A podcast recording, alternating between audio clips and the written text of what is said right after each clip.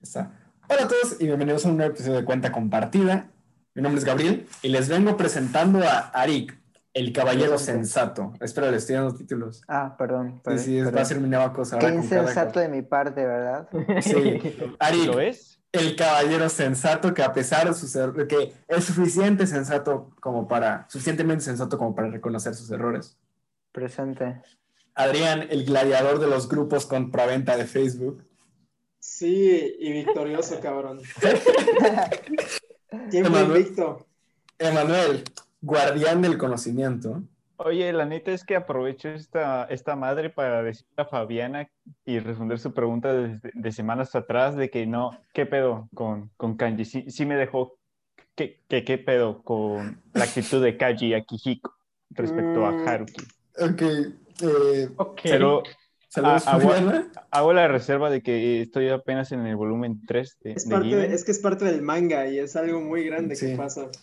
Y Juan Pablo, jinete de la imprudencia.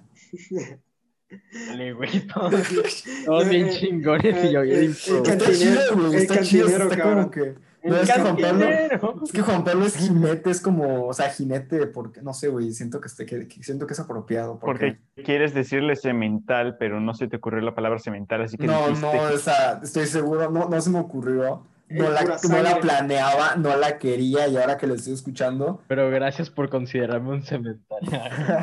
Juan Pablo, eres un jinete de la imprudencia, eh, pero a veces la imprudencia es buena porque la imprudencia te lleva a pensar de formas que el hombre prudente e incluso el hombre sensato en su pensamiento un poco cuadrado no alcanza. Muy bien. Güey. En fin, eh, el día de hoy tenemos un episodio que siento que, que- que- que si jugamos bien nuestras piezas, Puede podría siento, podré- puede, puede ser bastante bueno. Y es las películas que nos formaron, vaya, esas películas que, que tú digas, a mí esta película me crió, esta película me llevó a la escuela, esta, y que básicamente es, es- ese, ese teléfono joven. Perdón. pinche pan. esas películas Primero que- tiene... Esos- Sí, esas películas que los hayan ayudado a formarse tanto como personas o en- como artistas, ya que aquí en el podcast somos, pues, una, como que artistas, ¿no? Como que, Digámosle así. di- diga, vamos a decirle, si algo nos, te- Se- pseudo artistas. si algo nos consideramos, aparte de evasores de impuestos, son artistas. Oh, Pero bueno, eh, antes de, o sea, me imagino que cada uno tiene, o sea, algunas películas que ustedes dicen, güey, esta película la vi y... O sea, pero hablaremos y- de y películas. renací. Ajá, hablaremos de películas que nos formaron tanto de chicos como ahora, ¿no? Ajá, Sí, exactamente. sí, sí, todo. Sí, pero eso es lo que te iba a decir. Eh, ok, mira, ya apareció la marca de los 10 minutos, pero en fin. Diez No, ah, No importa, no importa. Eh, como les decía, no, me imagino que ya todos tenemos esas películas que vimos y de pequeños dijimos, güey, yo me acuerdo que, que después de ver esta película me madría mi bully y...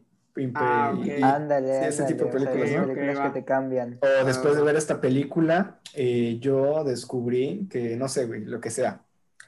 En fin, eh, tenemos esas películas, pero creo que tenemos películas que antes de empezar a hablar cada uno, me imagino que tenemos como películas un, poco más recientes o películas que como que sí nos hayan impactado de una forma, pero no tanto. Así que pues para ir calentando discutir las películas que tal vez no les hayan cambiado por completo su forma de ver o de actuar o de hacer su arte, pero sí que hayan dicho, güey, esto me dio una nueva perspectiva, esto, pues aprendí cosas de esta película un poco más recientes. Eh, Ari, veo que tú estás de acuerdo con mis palabras, así que te daré el Estoy de acuerdo con tus palabras y, y mi película es León the Professional. Ujú, Esa, esa Uh, película de Luc Besson, esa me cambió. Que no he visto, que la- por cierto. ¿No la has ¿Cómo que visto? No la has visto, Nunca he güey. visto Leon the Professional. Vela, está muy buena. Yo, yo ya, ya aprendí que... No, no, la neta no sé qué aprendí, De- pero de aprendí de algo y la vi dos veces. De ahí aprendí el modo sexo. Modo- Eh, eh, No, no, Adrián. No se puede. No, no, Adrián, está- no pensaste Adrián, lo que La dijiste. peor película que O sea- ah, Pude haberlo, por pude qué. haberlo dicho con Ah. Qué cagado. Ah, pues. No, no, que no Cabe pensaste- no, cabe- tengo que retractar. Arik no aprendió el modo sexo. Leon the Professional. Arik, Arik aprendió el modo sexo de la película eh, El diablo viste Ya- la moda. Ya luego haces tu escrito disculpándote en moda. Twitter. Ok, esa, esa es esa Eric. Eric no aprendió el modo sexo, aprendió el modo diablo con esa película. O sea, yo creo que en esa película fue la primera vez que, que vi como a un adulto actuar como niño. O sea, de que o actuar no tan maduramente. ¿Por cuando que juega con Natalie. Portman o en general? Todo, toda la película, o sea, toda Es la que película entonces es... creo que no lo recuerdo tanto. pero, Ah, bueno, es, les comento rápido, es de un asesino sí. que tiene como una edad mental de cepa y, y Nice. cuida, ajá, o sea, tiene una edad mental menor a la de, de su edad, ¿no? Y conoce a Natalie Portman, una niña a la que sus papás pues la mataron la mafia y, y ella como que se vuelve su aprendiz, pero pues tiene una, una amistad ahí súper, súper chida. Y está, está padre, me gustó mucho y, y pues sí, es esa, la que me marcó, pero no tanto, solo Sí. algo movió dentro de mí. supongo que Eh, no vamos a hablar solo de una, ¿no? No, o sea, No, o sea, ahorita, no. ahorita estamos hablando nomás de las más digo- recientes. Yo digo que van a haber varias, güey. Sí, sí, sí, pero Adrián, Varias. estamos hablando de las Varias. más recientes. Así que para poner otro ejemplo, Adrián, que aparentemente todavía no le queda claro, eh, Emanuel, ¿qué ejemplo tienes? ¿Alguna película que Ah, recientemente has pensé que dicho, ibas a "Ah"? decir tú. ¿Qué, Ah, no. ta- qué tan reciente? ¿Hablamos de un año, dos años, tres años? Ayer, sea, ayer, sea, o sea, ayer, si quieres. Ayer- Hace Pues ayer rato. solamente vi esto de telenovela tailandesa de que... Juan Pablo, ¿qué película viste última?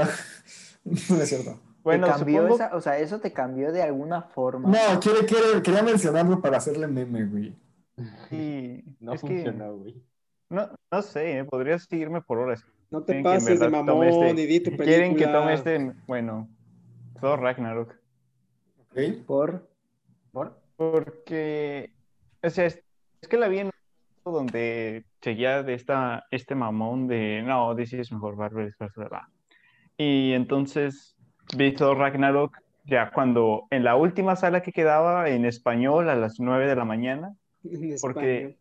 en español, porque no, no me acuerdo qué hacer, pero llegué muy temprano y dije, ah, pues me da tiempo de ver una película, y vi esa, y pues, pues, pues me, me Nice. fascinó, güey, o sea, me, me, me, Nice. me- Ahí me Juan, dijo... Juanpi sacó un dildo de Thor Ragnarok. Que están viendo en YouTube. No, es un Eh, Para engrandecedor los que nos, para los que estén, para los que nos estén escuchando, perdón.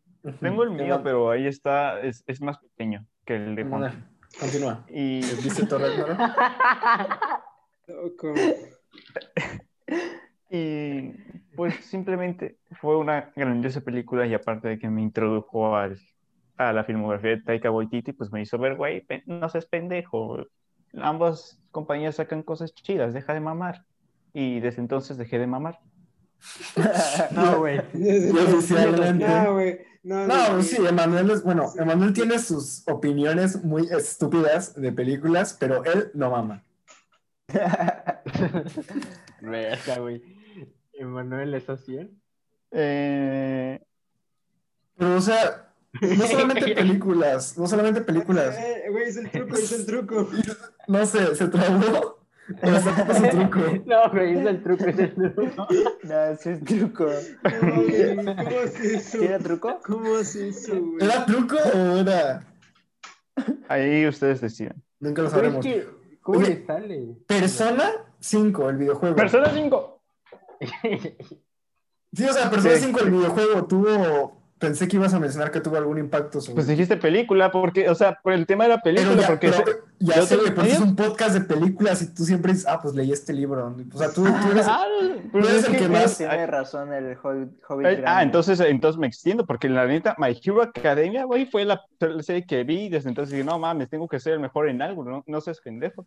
Desde ahí, Ah, ok, pues, eso es algo. Eso Ok, es algo. exactamente, algo, o sea, güey. eso exactamente, Eso es algo, eso estamos buscando. Sí, vaya que sí. Ajá. es- es- Vaya fue, que sí. fue una neta una revelación. O sea, no solo me la tragué en una semana, dije, güey, qué, qué bonita historia, la neta, y sí me inspiró a, a quererme convertirme en el número uno de lo que sea, pero en algo, y pues, pues creo que voy bien en ese camino, y aparte, creo- no fue Joyos, fue My Hero Academia la que, Sí. la que hizo que me metiera al gimnasio. Sí, exactamente. Ah, Yo, qué chido. Yo recuerdo que tu, que tu meta era tener las pantorrillas de Ida Kun. Ah, güey, sí, no Güey, lo está logré, cabrón. pero, pero sí, es, es, es muy buena serie. Y Persona 5 es Persona 5. Y, jueguen personas 5, no sean como Gabriel. No, no le hagan el feo a los R- JRPG. No me gustan los RPGs, pero. Juan Pero Pablo. es un JRPG. Juan Pablo. Eh, yo por el momento voy a decir, eh, creo que El Señor de los Anillos me cambió. Bueno, más bien, eh, no, esa la quiero para otro momento, Sí, sí, sí. otra ronda. Eh, yo la, la película con la que empecé así a decir así como que modo cinéfilo mamador, y luego me di cuenta que había cosas muchísimo mejores, pero cosa a tus 15 años es lo que consideras como si es cine. La epítome. La Cosa epítome. más, la, la epítome de, de las, del- Esa- de la me gusta mucho esa- me gusta-. Me gusta muchísimo esa palabra, epítome. Porque lleva pito. No, porque suena bonita, pero también, por- si lo vemos de esa forma, también. Bueno, O sea, también, entonces, pero no es eso. entonces cosa más- la película fue por el señor Patas, eh, Quentin Tarantino, Pulp Fiction. Esa película, sinceramente, como que me abrió otra, otra visión sobre las películas. Dije así como que, wow, se pueden hacer, o sea, como que empecé a poner atención a las películas más allá de que si estaban entretenidas o no. Hacía, ajá, es como que el, el primer acercamiento que tuve serio al cine. Pero, ajá, luego me di cuenta que había cosas mejor. El, el típico arco argumental de cualquier cine. Sí, güey, todo, todo niño de todo adolescente de 15 años en algún momento consideró a Tarantino lo mejor que existía y ya después O después sea, y, y ojo, no estoy desmeritando su trabajo. O sea, No, tiene, pues, buenas, tiene buenas películas. Demeritando. Demeritando. Muy bien. No, neta, así se dice, güey. No, No, sí, sí, sí, está sí, Ah, pues, sí, está bien. como, pues como dijo esa inteligente persona en Letterboxd, eh, que pues obviamente cuando no has visto el mar, el charco te parece profundo, claro que sí. Nah, pero es que Pu- Pulp Fiction es un charco, güey. O sea, No, o sea, obviamente, obviamente No, no. sí, sí. Pero, Pulp, Pero- Fiction es un, pero- Pulp Fiction es un lago. Muy buen lago. Yo digo que es más una alberca, güey. es, es una alberca. Lo que Bueno, No, o sea, una, Fiction es la que- que menos me gusta de. No sé, coincido con. Adrián, o sea, sí, Una Pulp Fiction es es co- como muy buena. como una lagunita acá. Como un oasis. Siento que la mejor película, bueno, para mí de, de Tarantino es Kill Bill si la tomas como dos películas. A mí no me gusta, a mí no me gustó Kill Bill. A mí me a mí- gustan, me La, gustan una- muchas la- cosas. la de primera de Kill Bill se me hizo muy X. Mira, a mí la que más me gusta gusta es la de. Bastardo sin Gloria. Bastardo sin Gloria me gusta Bastardo mucho. sin Gloria Bastardo- considero que a mí Bastardo sin Gloria me gusta más que Pulp Pero eso sí, la que me, pero mi favorita, favorita, favorita, favorita, es eh, Los Ocho Más Odiados. Me Ah, muy visto. buena. Esa película la está visto. muy Yo la he visto. Güey, esa película la disfrutó, esa película la disfrutó mi papá. Yo dije, ah, pues está chida entonces. Sé que rompieron una Taylor clásica, así Sí, histórica. Como de 100 Y- años, creo, güey. y yo por más. eso no la veo. ¿Por qué? ¿Por qué? vaya, ¿Por qué? Porque, porque está en Horrible caminar en mi casa. O sea, salí, salí de mi cuarto. Ajá, eh, no he visto los ocho más odiados. ¿Por qué no has visto los ocho más odiados? está, en- está en contra del maltrato a instrumentos valiosos. Este, ajá, porque rompieron una Taylor, una guitarra acústica de una marca súper, súper histórica. Y se la prestaron para la Es película. la que rompe Russell. Sí. ¿Cómo se llama Russell. Kurt No. Mi abuelo. No, era- es Kurt Russell, el otro es Russell Crowe. Sí, se pronuncia Kurt mi abuelo. Ándale, pues esa guitarra valía un montón. Y de hecho, esa, esa Sí, marca, cierto. yo creo que era una guitarra esa marca. Están muy padres. Adrián, eh, tú tienes muchas películas, porque tú has visto más películas, eh, en- tú ves más películas en una semana de las que se estrenan en México, películas mexicanas que se estrenan sí. en México. Ok, voy a mencionar dos rápidas, ¿ok? Porque son la- como las últimas, pero luego voy a adentrarme en una.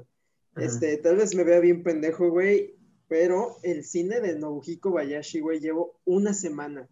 La- la- el que les conté su motocicleta, la, de, Sí. la motocicleta Ajá. de la isla de ella, eh, la de Rocking Horseman, de los vatos que hacen su banda, este, Mandando Flores al Cielo, que es una película así súper antiguerra, este, por parte de Japón, y ahorita acabo de terminar una que se llama eh, Sandía de Beijing. ¿Ya estás, trata- coqueteando, ¿Ya estás coqueteando con la idea de ver su película de terror o todavía no? Ya, ya, ya, la neta sí. La neta ya Ajá. creo que igual.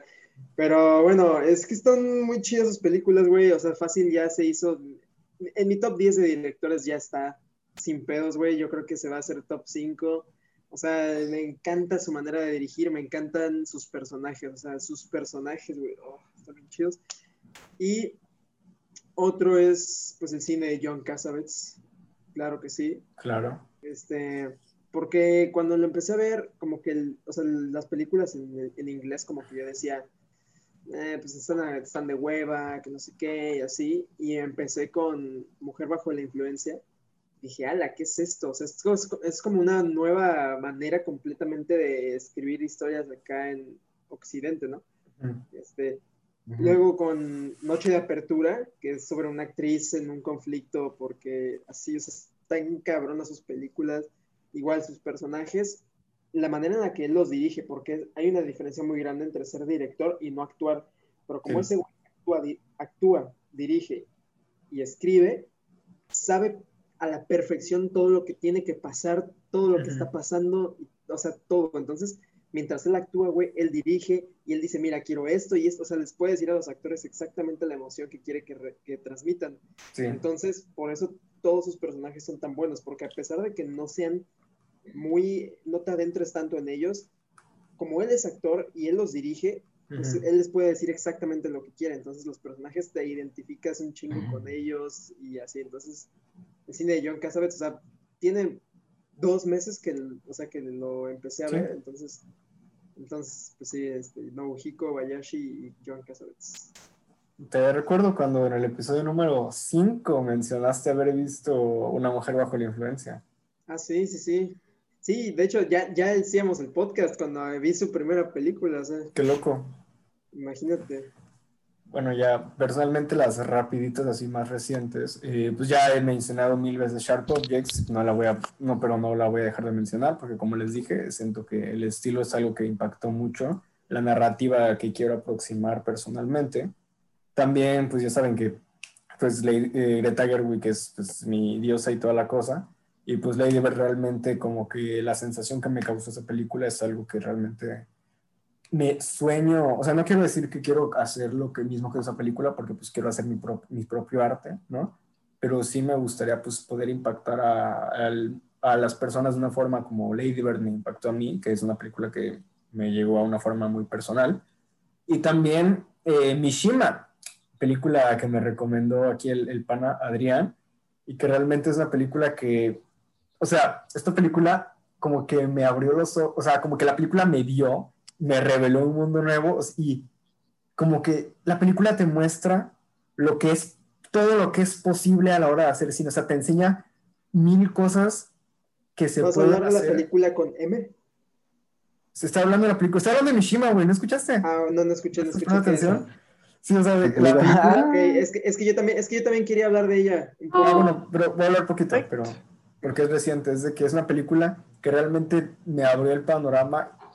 O sea, como les digo, te enseña todo lo que es posible a la hora de hacer cine y contar una historia de forma audiovisual y que no hay límite, güey. O sea, que realmente que las posibilidades son infinitas, de verdad. Y sí, esas son las películas que más recientemente me han impactado y pues las suyas ahora. ¿Quién quiere empezar con ya las, las Vamos- que sí? vámonos, le- vámonos desglosando poco Sí, a poco. ¿Quién gusta empezar con las que sí le marcaron? Este, yo, yo, yo. ¿Cuántas tienes? Ah, no sé cuántas. O sea, voy, es que, por ejemplo, Ah, yo, bueno. ten- yo tengo tres, por ejemplo. Que no, no, tampoco voy a ampliar tanto, pues para darle espacio a todo, pero yo tengo tres. Bueno, a ver, cuatro. tengo una, dos. Pues creo que tengo dos. Ok. La primera es Luces de Ciudad, del maestro Chaplin. Y qué peliculón, qué peliculón. Es tan hermoso. Es el que me hizo creer en el romance y, y- y que, que las historias de amor importan y que las historias de amor pueden, o sea, Valen la pena ser contadas. interesan, valen la pena verlas, ¿sabes? Porque uno dice, ah, no es el amor, pues X, no- es ajeno a mí. Pero cuando ves Luces de Ciudad y ves lo que Charles Chaplin hace por ella y luego cómo termina, no, hermosa, me cambió la vida, me enamoré del amor.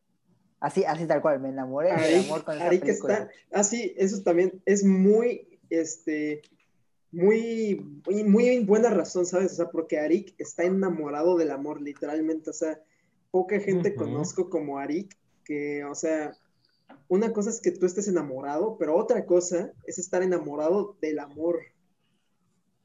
Es que Arik no, Arik no ama personas, güey. Él ama el concepto Arik, abstracto exacto, del exacto. cariño. Lo que se llama amor, eso es lo que Arik ama. Soy O sea, amor no- sexual. No, no tiene nada que ver con, con una persona, ¿sabes? O sea, tiene que ver con el concepto. Exacto. Muy interesante. Esa película es la que me hizo así, la que me forjó de esa manera. Arik, Arik ya trascendió. Sí, así es. He trascendido, ya no me, no me interesa lo de las personas, me interesa el amor. Madres, güey. Si le- imagínate, vas a una cita con alguien y le dices eso y dices, ala. Yo, Es que yo no te sé, acuerdas- o sea, perdón. ¿Te acuerdas, de, perdón, ¿Te acuerdas de los niveles de poder de Arik, güey? Esto Sí. ya o sea, está hasta arriba, güey. O sea, Arik amor, güey. Arik, Uf. amor. Güey, yo sí, si, a mí me- si yo fuera chica y me dijeras eso, digo, bestia, güey. Yo sí, Me este, caso. este güey sí me caso. Si lo piensas, básicamente todo, todo el, todo- toda la humanidad está rodeada de amor y, y como dijo el Tri, es, la, es lo que mueve Los libros al de mundo. poemas y las fotonovelas. La neta. La neta. Ándale. Como dijo el. Tri, ya no te metas de esa madre. Ya te- Pero bueno. como dijo el Las, Tri, las piedras se encuentran rodando, güey. como dijo el Rodando Tri, la cagué. Tiene una canción dedicada, o sea, que dice, la cagué. La cagué. Así todo el tiempo. Luego se las pongo. Es, las- es algo que se viene desde la historia, güey. En su momento, el rey David contó un salmo hablando de sus grandes errores y ahorita en el siglo, en la época te- contemporánea, tenemos a Alex Lora diciendo que la cagó el arte. El arte siempre ha existido, el arte siempre ha existido ahí, solo toma El, diferentes el formas. arte es cíclico. El arte es cíclico. Rey y como David se cantaba las perros, mañanitas. No sé, güey, no está en salmos Ah, sí. Como, como decía, como decía. ¿cómo se llama? David. Gira, gira, vuelta, girando. No, pues como decía, como dice Café Tacuba, güey, este.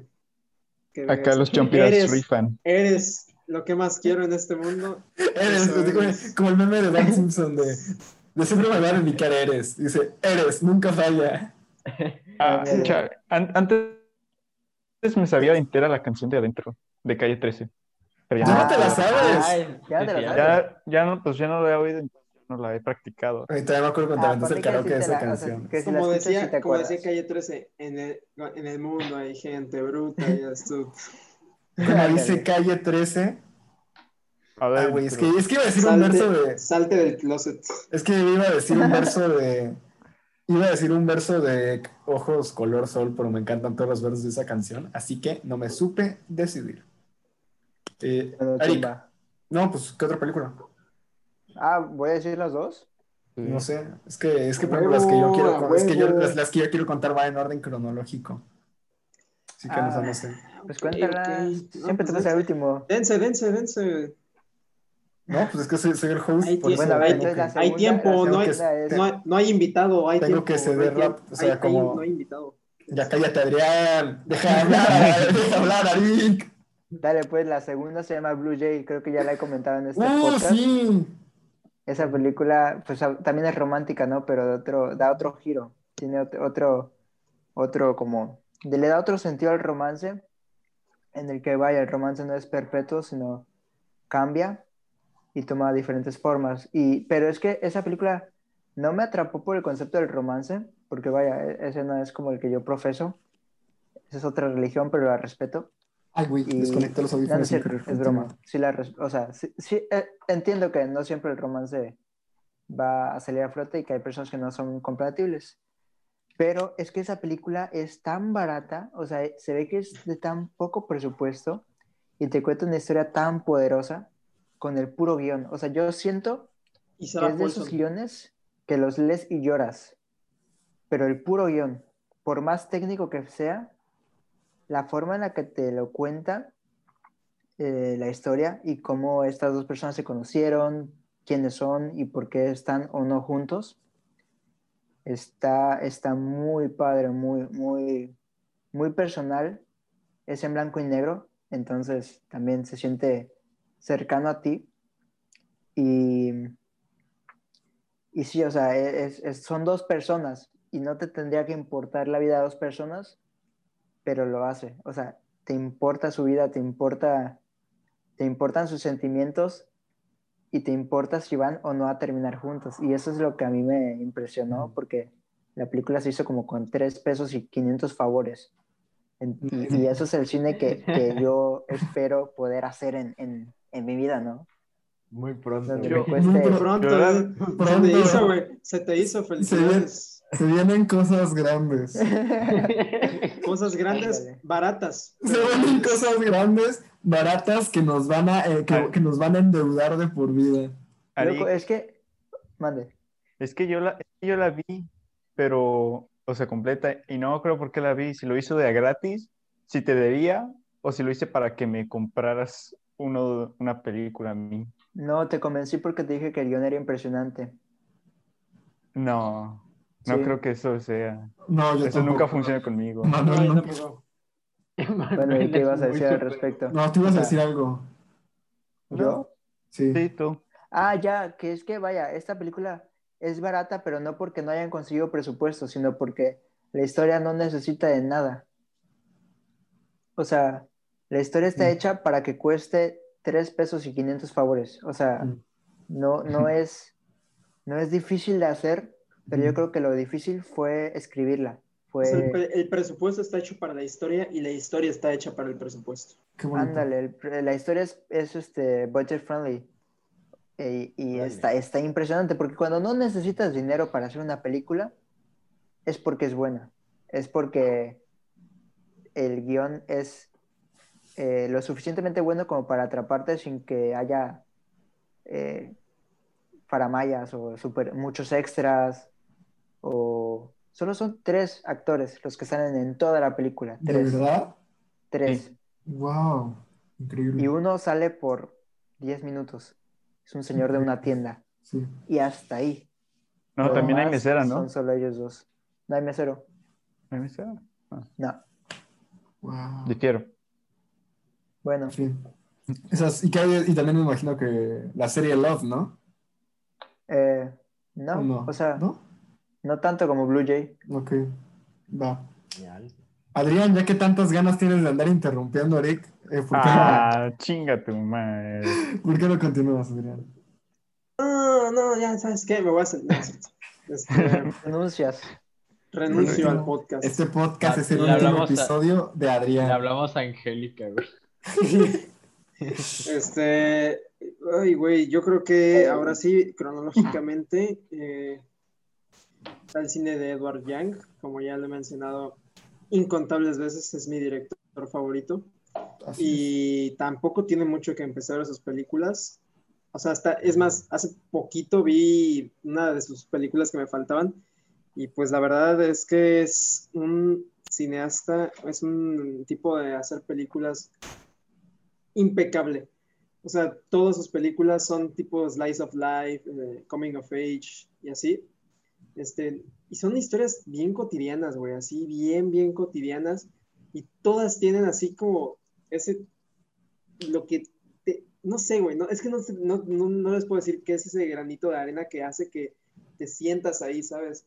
Porque, digamos, de, de las siete películas, de ocho que tiene, o sea, porque la, la, la única que me falta, aparte de que dicen que es su peor, es su primera, y la hizo en colaboración con alguien, entonces no me importa tanto porque no es de él en- en- enteramente. Pero bueno, la- las otras de, de Terrorizers, que están en Movie, por si alguien tiene Movie y le interesa, ahí está The Terrorizers. O sea, una historia de un, un escritor, este, un- una escritora así en blog creativo con su esposo que es doctor, así, o sea, historias que te- podrías conocer aquí a tu primo, al vecino de acá, que, o sea, y siempre tienen como un punch así. O por ejemplo, un día más brillante de verano, porque pues no mames, dura cuatro horas, cabrón. O sea, dura un chingo, dura demasiado. Y, o sea, no, no, no lo sientes, se los juro, güey. Se los juro que no lo sientes. demacrado, güey, así, no se siente, O sea, güey. y, pa- y para mí, Entra, entra, entra Karina y dice, ¿Are you no, y para mí que para mí que tardo un chingo viendo películas. Este, me pude haber llevado un día viéndome a Brighter Summer Day, o sea, ¿Y cuánto te llevaste? las cuatro horas. Exacto. Uh, la vi sin pausas, güey. O sea, dije, no, es que Ala. no puedo detenerme, güey, no puedo. O sea, bien, bien me pude haber echado un día entero. Pero no, o sea, por ejemplo. Gigi, que dura tres, también en una noche, güey, así de que de las, de las 8 a las 11 de la noche me la acabé, así las tres horas, porque simplemente te atrapan, o sea, es como un cuento muy bonito, güey, o sea, los personajes, casi como los de John Cassavetes, solo que Edward Young no actuaba, o sea, te los pone ahí, güey, y te importan, o sea, a pesar de que son de pinche señor de la esquina, güey, o sea, ni idea tienes. Entonces, pues sí, yo creo que Edward Young, más, más, bueno, tan solo en este podcast, más que películas, voy a mencionar así como varios directores, porque como películas, pues hay- son como un conjunto, ¿no? Válido. Entonces, pues sí, este, pues Edward Young, ese vato es, es, sigue siendo y por ahora seguirá mi director favorito, o sea, está muy cabrón. La mayoría de sus películas también están en YouTube. Eh, Mahjong está en YouTube, Gigi está en YouTube, eh, Un día más brillante de verano está en YouTube. Y yo les puedo ayudar a conseguir cualquier otra. Arroba cuenta de cuenta en el- Twitter. Arroba cuenta de Cuenta. ¿Cuál va a ser el hashtag de hoy? No sé. Hashtag. La piratería es mala. No, mm, no, no. este, hashtag, cuéntame, ah, Marco, Hashtag, cuen- hashtag cuéntame esta. cuéntame esta. Ok, va. Chavos, ya saben, arróbennos y con el hashtag cuéntame esta, cuéntenos eh, qué película ah, vieron y dijeron, eh, voy a hacer un cambio en mi vida a partir de mañana. O bueno, serie a- también, ya ¿no? serie. O libro. O video- videojuego, libro, videojuego, canción. Yo una vez, güey, una vez fui a la tienda y un borracho me dijo unas palabras que me cambiaron la vida, cualquier Ah, cosa. loco, sí, sí, sí. No, Pues, ¿qué fue lo que te no, dijo? mira, eso para otro episodio, si quieren, güey, los borrachos. Ah, está cortito. Los señores sabios. Sí tengo es que- con es- borrachos, ¿eh? Es que estuvo muy Yo loco. creo que todos. Las mías no cuentan, Arica. No, no, no. Mis únicas historias con borrachos eran cuando aventaban pistolas al aire en la, en la, en la calle Pocovilla. ¿Pistolas o balas? Sí, Es que me imagino aventando un güey una pistola, no una Ah, bala. Te acabas de municionar. No, pues va. Pues vamos a, a- Aparentemente vamos a dejar un capítulo especialmente para nuestras historias de borrachos. Pero pues va, qué loco, ¿no? Y En fin. chupando, y chupando, güey. No, no es cierto. No, Ay, no. ay. Eh, Manuel. Juan Pablo. Ah, bueno, Juan Pablo. Pues No, yo no, o sea, tengo, todavía no Juan Pablo, o sea, todavía no Juan Pablo. no Yo tengo- Juan Pablo yo tengo una doble mención. Oh, que ya va Juan Pablo, déjalo ya, hablar. ya fue Juan Pablo. Juan Pablo, nomás te quería preguntar cómo estás, pero bueno.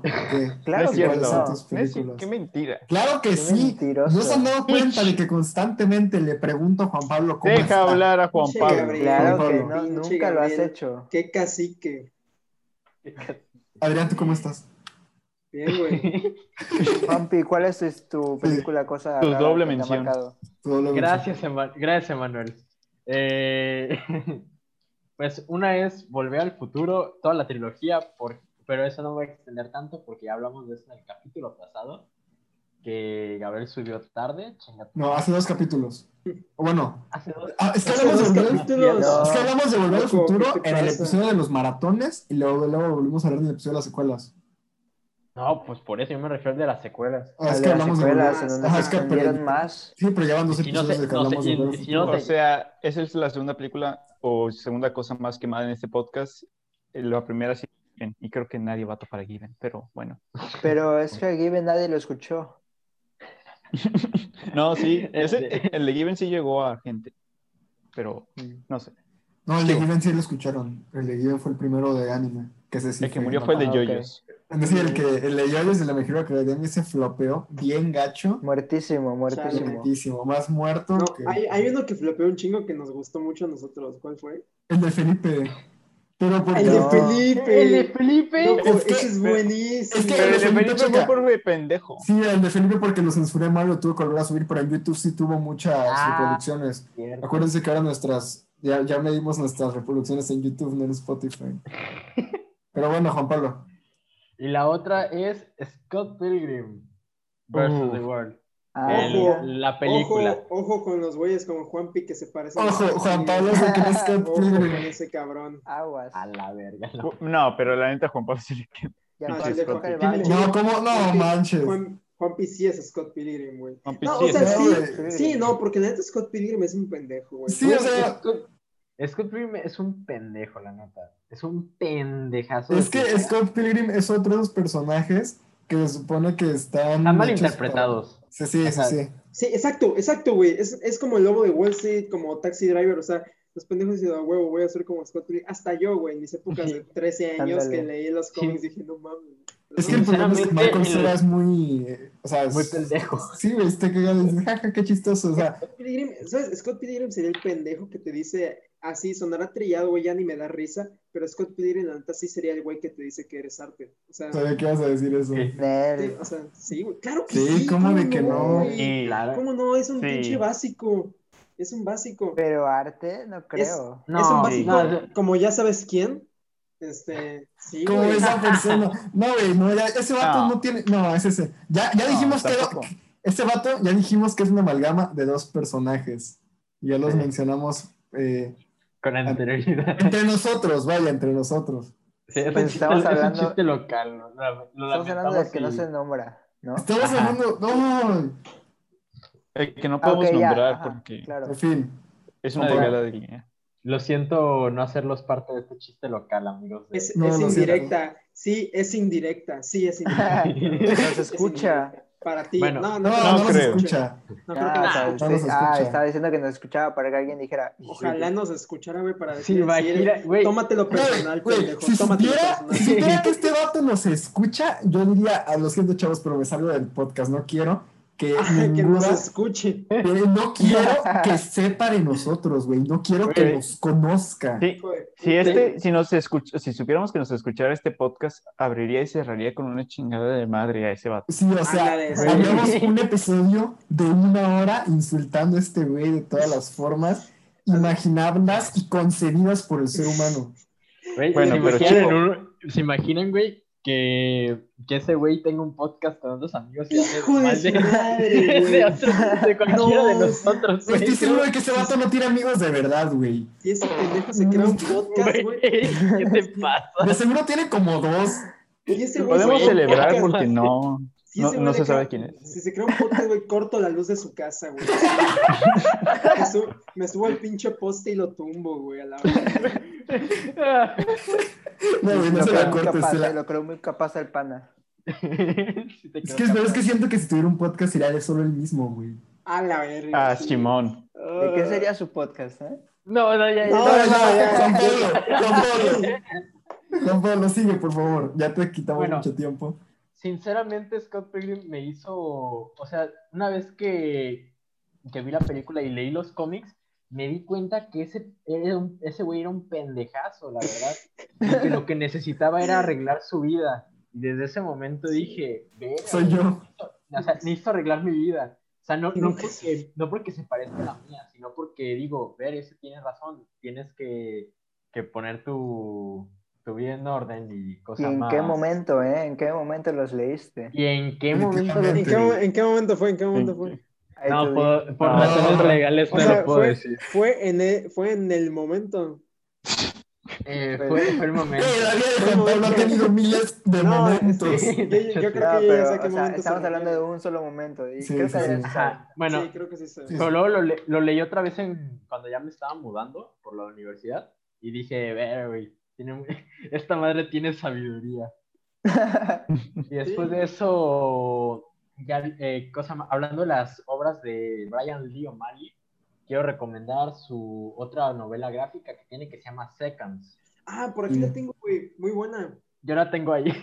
Sí, güey, es, es muy buena esa. La de Eh, Seconds. sí. Suena que debo hacer otro trato. Es que Manuel nos... es fácil decir, oye, ¿me lo prestas? Y tus amigos te dirán, claro, Claro, te lo sí. presto, tómalo, regrésamelo Pero cuando... ¿dónde está lo divertido en eso? Seconds. Que de, Sí, hecho tiene, seconds. de hecho tiene un, cam- un cameo Scott Pilgrim en una de las páginas. Sí, y es ¿En cortita, serio? Y es cortita. tiene- ¡Ah, qué cool! Tiene un, un cameo con Ramona. Oye, pero el que tienes Órale. es como que uno de los números o es como el recopilatorio ya todos. No, es, es- es es el recopilatorio, güey. Según yo es un one shot. Ajá, es un one shot. Ah, ok, ok. Pero O sea, es, es una historia lo que, lo que me gustó de esto, güey, es que lo agarré en oferta, porque en realidad cuesta, cuesta su considerable cantidad de dinero, pero yo lo agarré a 200 pesos. Ah, Uy. Ah, qué Y perro. sacó Y- otra. No. Tiene otra, güey. Tiene Sí, otra. es Snort Girl. Esa eh, Ajá. Snort Girl. Ah, me gustan Eh, mucho creo- los dibujos de esa, la chava que Es la que promociona en Scott Pilgrim. Déjame buscar por aquí. Ajá, o sea, en los libros de Ah, al final, al final sí, al final tiene, tiene ahí Snow Girl. Bueno, pero esta historia también trata sobre una joven adulta que es una emprendedora así súper chingona, la verdad. Una que se llama Pero- Lost at Sea. Ah, lo has de Es- sí, sí, la- sí, yo la vi en. Sanborns, güey, y dije, ala, la quiero, pero nunca la pude comprar. Yo me voy a comprar la de pasta blanda, igual está como en ciento y tantos. Bueno, ahora Pero sí bueno. Eh, trata sobre una empresaria que es así como que siempre está obsesionada con trabajar y la verdad como que hace mucho, eh, muchas decisiones de vida pobres. Como sus servidores. En, ca- eh, cosa en torno a su, bueno, aparte con su vida laboral y también con sus, su vida amorosa, sus amistades y todo eso. Y trata de que un día se agarran unos champiñones mágicos que crecen en su casa y le hacen repetir momentos, o sea, que no, como si no hubieran pasado. Y dice así como que, ah, pues qué chido, así me la voy a agarrar, pero mientras más avanza, más eh, se va haciendo como un tipo Inception Ujú. donde toda la, todo, de todo se va, con- eh, va convergiendo así, pero feo. Se le cae la realidad. Ajá, se le cae la realidad y pues te enseña que, ya perdón por darle el spoiler de la moraleja, pero te enseña que tienes que, cosa más, responsabilizarte por tus actos eh, y ponerte los pantalones. Sí, aceptar, aceptar que la cagaste. Aceptar que la cagaste. No sé por- güey. No sé por qué siento que es una historia que contaría este güey que le gusta- el Makoto Shinkai, si no fuera porque Makoto Shinkai siempre cuenta la misma historia. Muy, que- muy bueno y, la, y los dibujos me encantan de esta. De hecho, me gustan más los dibujos de esta que de esta Pilgrim. ¿Es Pero el mismo bueno, artista? Uh, Sí, eh, creo que. Brian Lee O'Malley. Nice. Brian Lee O'Malley hace la- el arte, creo. ¿En serio? No. O sea, ¿ese Sí. arte es No. escritor e ilustrador? Según Sí. yo, Brian Leo Malicia es el mismo, es su Wow. arte. Sí, sí, hace No, pero dibujos. ahorita que mencionaste eso de, de que leíste Scott Pilgrim en el momento correcto, luego como que, ah, así como dice Juan Pablo, luego como que hay algo, ya es una canción o película, lo que sea, que te llega en el momento correcto. O que, o tal vez no que te llegue, pero que ya la habías visto o escuchó algo y como que te cae el 20 en el momento correcto de la, de la lección de vida que te tiene que dar, ¿no? Pues, por ejemplo, No. How, I, How I Met Your Mother, güey. Bueno, a mí, Sí, la, sí. primera vez, la primera vez que la vi, eh, creo que fue en el momento equivocado. O sea, de que muchas cosas eh, realmente no las había captado o no sabía eh, qué eran, pero ya una vez que creces, ya dices como que ves, tienes razón. Y estoy seguro de que si la veo cinco años después, me va a seguir enseñando cosas. Sí. Sí, Sí, pasa tiene- con muchas películas también, o sea, Sí. la neta. Emanuel, Perdón, me estoy asegurando, pero ah, puta madre, ya tengo el reloj. Bueno, voy a hacer la transición con Chivo porque quiero mencionar así rápido el, también Scott Pilgrim, pero no por Scott, sino por Wallace. Wallace fue un despertar en mí, la neta. Tanto en cómic, pero no, tanto en Vaya. película, pero más en cómic. Luego, así le- aquí les voy a revelar algo, no sé si ya les había comentado o no, pero como saben, soy un gran amante de la historia mexicana, o sea, me, me, me fascina. Claro que la sabemos. Y la razón de Afirmativo. ello es una serie de Televisa llamada Gritos de Muerte y Libertad y su siguiente secuela, que es El Encanto del Águila. Mm, Ah, esa sí la vi. ya sí la vi. Y era verla a las 10 de la noche los martes y pues sentarte a ver 30 minutos de representación de la historia mexicana. Y la neta, en ese momento estaba muy chida. Y ahorita la volví a ver y el presupuesto de Muerte y Libertad está bajísimo. Pero el del Encanto del Águila sí está elevado. Y aparte tiene, el, el Encanto del Águila tiene una intro bien perrona, güey. De, de, de mi top 10. La música que usan, no sé, la he querido conseguir en Spotify desde hace mucho, pero no está. Pero Entonces esa es la razón por la que me encanta la historia, esas dos series. Luego está Guardianes de la Galaxia, que es, o sea, con ella descubrí el cine que más me encanta, que es el cine divertido, chistoso, pero aparte que tiene un bonito mensaje dentro, que no solo es diversión y acción porque sí, sino tiene buenos personajes y tiene un- algo que decir. Aunque sea no tan profundo como les gustarían a los cinéfilos, no, no, no. tiene algo que decir y eso es lo que vale. Y por último, ya que me dieron carta blanca para hablar de lo que se me dé la pinche gana, pues está eh, eh, mi escritor favorito que ya he mencionado, Benjamin Alire Sainz, y no, no es por Aristóteles y Dante, que pues obvio, es la historia de los gays. Órale. Que, Yo pensé que obvio, sí era, iba a ser esa. no, porque me, o sea, ob- obviamente me gusta, ¿no? Es muy buena historia, pero realmente lo que me hizo enamorarme de ese escritor fue cuando, porque los dos libros al mismo tiempo por alguna razón, y fue el Kentucky Club, que es una serie de antología, bueno, no, es una antología más bien, y cada historia superaba a la anterior, o sea, fue increíble que no podía parar de leer. Con las antologías a veces pasa eso, ¿no? Que la historia 3 es, es Sí. chafa, la historia 4 es mejor, pero no tanto como las anteriores y ya para la quinta como que ya no estás tan interesada, ¿no? Pero en el, en el Kentucky Club empieza con una historia muy buena y sube y sube y sube y sube y sube hasta que terminas berreando en la última historia. O al menos así me pasó. Entonces, Wow. fue increíble cómo había logrado eso y dije, no, pues quiero, como ya había leído antes Aristóteles y Dante y me había encantado, y luego leo esta y me fascina, entonces dije, no, pues tengo que seguir leyendo este vato. Y, sí, y sigo leyendo todas sus demás historias. Eh, eh, Sam y Julián en Hollywood, anoche le canté al monstruo, ahorita que leí en Luz Perfecta. Y lo que me encanta de este vato es que se mete en sus personajes bien cabrón, o sea, como, aunque sean personas distintas y trabajen y vivan vidas tan... El vato escribe como si supiera qué pensaban esas personas en cada momento. Entonces cada historia se siente real como si él la hubiese vivido en carne propia. Pero como sabes que el vato solo tiene una vida, Ah, exacto. Sí. entonces Está bien es- difícil hacer eso, ¿eh? Ajá. O sea, normalmente uno como escritor escribe de lo que conoce y escribe personajes que se le asemejan. De hecho, Ajá. o sea, sí tiene elementos que se repiten en sus historias, ¿no? Como el arte, la homosexualidad, la bebida, las drogas y la frontera. Eh, pero, to- pero siempre las nivelas, nunca es en la misma intensidad, siempre a veces habla más de uno y luego deja de otro de lado. Entonces sí lo cambia con cada personaje y cada historia. Pero sí es increíble cómo puedes escribir como si viviera tantas vidas, aunque solo haya vivido una. Ajá, está chido. Eso está muy chido, güey, porque sí tiene razón. O sea, terminas, porque muchas veces terminas escribiendo el mismo, güey, ¿sabes? Sí. Entonces ya para eso mejor haces una saga como Harry Potter o así, lo cual es... Es difícil Por ejemplo, Dune. Dune, güey, Dune, los primeros tres libros dicen que son los que tienes que leer. O sea, dicen que de ahí en fuera no leas una chingada porque dicen que están feísimos. O sea, muchos te recomiendan tan solo leer el primero. Creo que Sí, Manuel ya que- se leyó la trilogía, pero Leí Dune y Dune Messiah, pero me falta Children of Dune. Ahí lo tengo. Ajá, y pues dicen que ya a partir de ese ya como que se pone bien, bien raro, bien acá. Y pues es bastante difícil hacer lo que hace este tu escritor favorito, güey, que es agarras uno, lo haces bien, lo terminas bien, haces otro, lo vuelves a hacer bien y lo vuelves a terminar bien, haces otro y pues, está...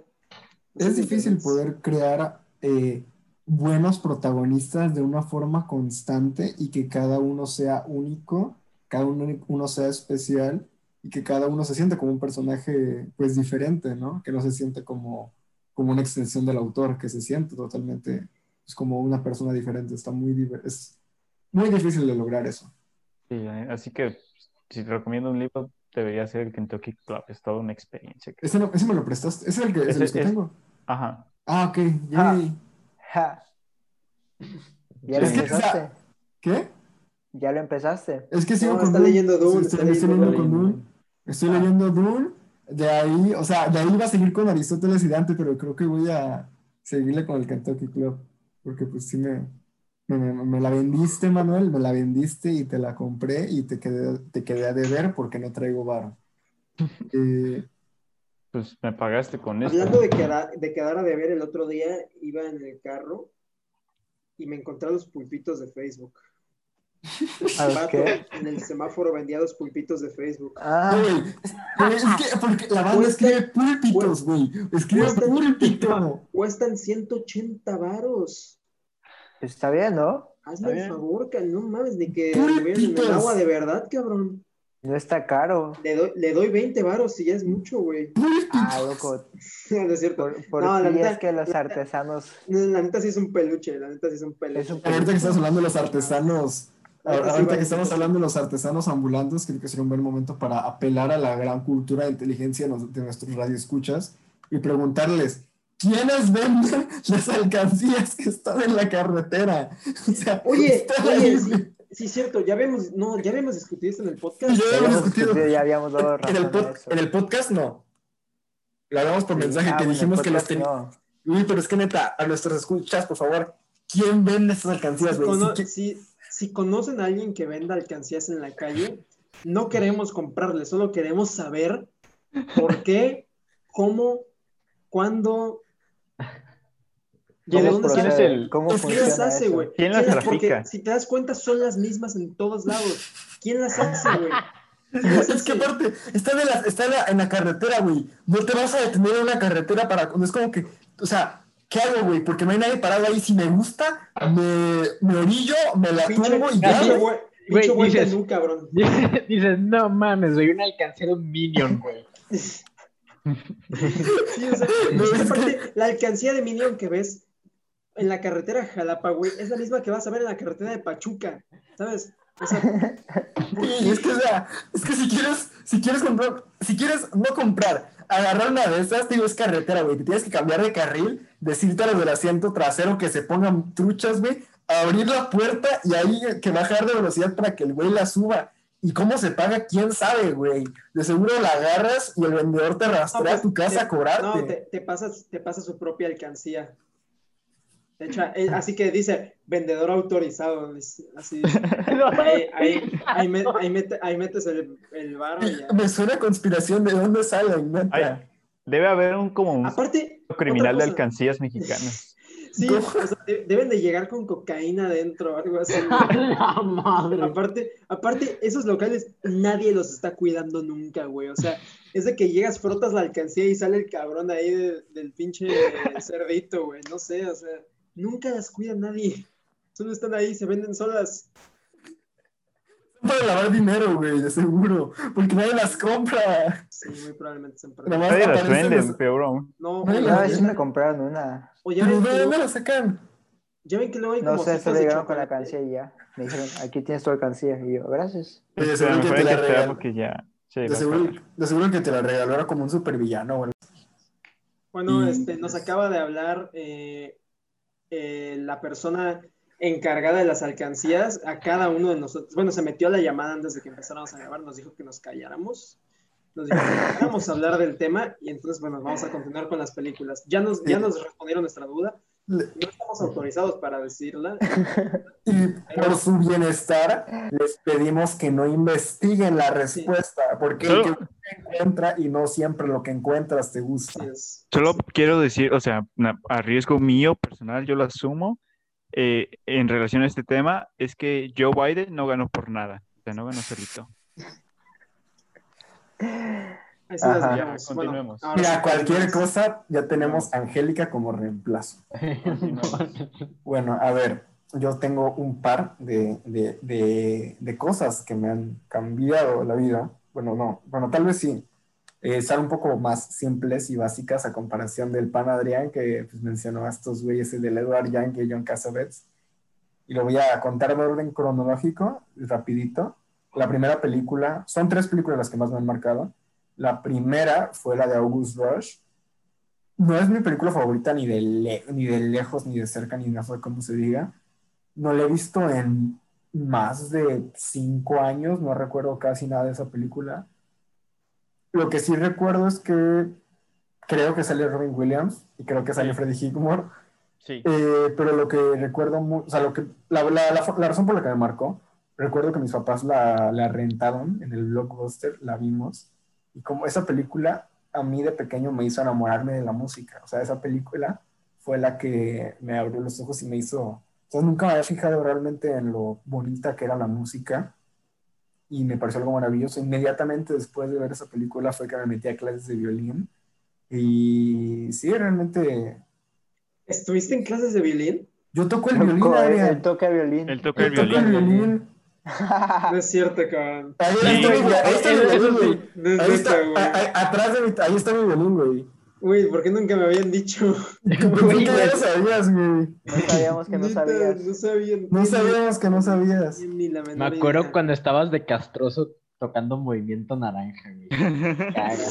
Este, eso, eso, eso no se habla, güey. Vamos, vamos a. Quiero- Quiero dar, quiero poner el dato ahí en la mesa de que también sale el vato, uno de los amigos de Tori Vega en Victorious, Ah, sí, también. El, And- el Andrés sale. el Andrés. Ah, el Andrea. El Travis Andrés sale. Travis Scott de joven. Pero sí, o sea, realmente no es como que la película sea la gran cosa, pero sí me, me mostró eso. La segunda película fue Los Vengadores de 2012. Tampoco una película, eh, no es, o sea, me gusta mucho porque pues me encantan los superhéroes. Tampoco, la, tampoco creo que esté en mi top de películas favoritas, pero la razón por la que esa película me marcó fue porque, o sea, fue la primera película en la que fui a una premiere de medianoche. También me acuerdo de la emoción, porque pues era cuando todavía no había asientos numerados en Cinépolis y era de que tenías que llegar a hacer fila temprano porque si O no tocabas, escaleras. no llegabas. A las escaleras siempre me tocó sentarme en las escaleras. Llegamos dos horas antes, mi papá compró unas palomitas, se fue hasta adelante de la fila y le dijo al compa de adelante de la fila, le dijo, oye, traje las palomitas que me pediste. Me dijo, ah, sí, sí, gracias, ponte, ponte, ponte. Y así pasamos hasta adelante de la fila. Güey. y pues ya, güey, me gustó mucho la película, muy chido, es Los Vengadores, güey, la primera vez, pero me acuerdo mucho el momento que ya me marcó, o sea, porque esa fue la película que me hizo darme cuenta de que yo quería hacer cine, porque el momento en el que pues Hulk golpea al Leviatán y se tumba y están los Vengadores todos juntos y la cámara gira y se escucha el tema de los Vengadores ya icónico y se escucha y retumba la sala y todos empiezan a aplaudir, güey. O sea, me di cuenta de la emoción que había en el cine, me di cuenta de la emoción que estaba sintiendo yo. Dije, quiero hacer esto, o sea, quiero transmitir estas emociones. O sea, sé que tal vez Los Vengadores no es el mejor ejemplo Claro. de las emociones que puede No, es transmitir que el a mí, cine. a mí me dio risa lo de los aplausos porque también me acuerdo que me tocó aplaudir en el cine. Ah, güey, es que esas Es películas, cagadísimo, güey. ¿Por qué aplaudes en el cine? Güey, dicen que en. Plaza América se aplaude. güey, en Plaza Américas aplauden un montón y yo aplaudo en Plaza Américas. Pero es que esas, esas películas, Sí, güey, Güey, ya, sí. ya en el, ya en el momento. ¿Quién no- chinga ¿Quién no, quién no- Es que como quién que- no ha aplaudido en Plaza es América? que como que el aplauso, o sea, no, no es que le estés aplaudiendo a la película ni nada, No, pero como es que el aplauso momento, es la forma de expresar la emoción que estás sintiendo en el momento y compartirlo con todos. Claro. En vez, de, en ¿Sabían vez de gritar, güey, bien podrías gritar, ¡ah! Pero No, pero también hay nunca- chiflidos y toda la cosa. ¿Sabían que nunca dejan de aplaudir? O sea, desde el primer momento Solo en el que aplaudieron, solo Solo el aplauso un- se ha hecho más largo. un aplauso muy largo. Sí. Sí. O sea, Lo vi en TikTok. Para Ajá. pensar, señores. o sea, de que en tu vida nunca has dejado de aplaudir, solamente hay un gran espacio O sea, entre aplauso desde y la primera aplauso. vez que aplaudiste, ya no dejas de Mira. aplaudir. Güey, me acabas de. Me acabas de hacer un mind blow O horrible. sea, por ejemplo, hago, hago así Ah, güey, estoy aplaudiendo, güey. Pues, la siguiente vez que aplauda será la... Pausa, güey, no mames. No, pero sí.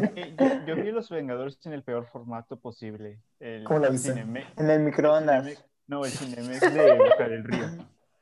Tal, tal como, Cinemex. tal como Martin. Scorsese lo que, lo que hiciera. O sea, porque Cinemex puede estar un nuevo bonito, ¿no? Pero Cinemex de Boca del Río, la neta, ¿qué pedo? ¿Por qué lo diseñaron así? ¿Qué, qué te pasa? ¿Qué, qué tienes, arquitecto? Eh? ¿Qué, qué, ¿Por qué ¿Cuál es el Cinemex? ¿Cuál es el ¿Cuál Cinemex? ¿El que está cerca del Soriana? El que está junto al Soriano. El que está ah, atrás de Costco. Mm, Ya, ya. Ajá. Ujú. Ah, ya, nunca he ido a ok. güey. Nunca en mi Los vida. Es que de tengo- que está como subiendo unas escaleras. No, o sea, literal, está Soriano. Está atrás de Costco. Cinemex. Es que, güey, hay, hay dos Cinemexes, hay dos Cinemexes, uno ahí y uno en la zona norte, que ambos tienen las mismas vibras, güey. O sea, te juro que siempre los confundo porque son exactamente iguales. Ah, Pero- güey, el peor Cinemex que he ido es uno que está como a unas cuadras de la casa de mi primo, que cosa más, literalmente no está, no está así, las butacas no están, pues para que todos vean, están así, güey. Ah, qué horrible. Pues sí, igual el de Río. No Sí, mames, güey. ¿Y qué pedo? La gente todavía anda en caballo en ese pueblo. Pues, pues es Guadalajara, güey. Hay un sindicato de, tra- de caballos trabajadores. Es- no es broma, güey. No es- me gustaría pensar que es broma, pero. Me encanta que no sea broma, me encanta que no sea broma. No, pero pues, aquí Pues- también en Boca del Río sí es, es, pla- es plano y tienes que estar ahí arriba viendo que- padre. Sí, te pone la pantalla en el techo y ahí tienes que hacer tu para arriba. Solamente falta que el padre censure los besos. Ah. Qué buena, qué buena referencia. Qué buena referencia, buena bravo, referencia. Qué bonita, qué bonita. Pero Podemos pues, hablar sí. de cómo el cine mexicano, el- los cines mexicanos no incluyeron asientos para las butacas hasta 112 años después. Wow. No sé, pero el que se le ocurrió es un genio. Sí, Sí, es un, sí. es un jodido genio. ¿Cómo, cómo, cómo? A ver, creo que no entendí. O sea, la numeración de los Ah, ok, la numeración. asientos se inventó 112 años después. Es, es, Yo me acuerdo, güey, que siempre que llegabas al cine había una fila como con 12 chamarras, güey. No, Ah, es que, sí, ¿sabes, qué? ¿Sabes qué? O sea, es que lo de la idea de los asientos numerados, siento que es de esas ideas que tú piensas desde morro, güey, así que están así, y si los asientos estuvieran numerados, pero es una idea tan fácil que dices, nada, de seguro alguien ya lo inventó, ¿no? Sí, Llegas, llegas, a, exactamente. llegas a la oficina de ideas y dices, asientos numerados, y todos te aplauden, güey.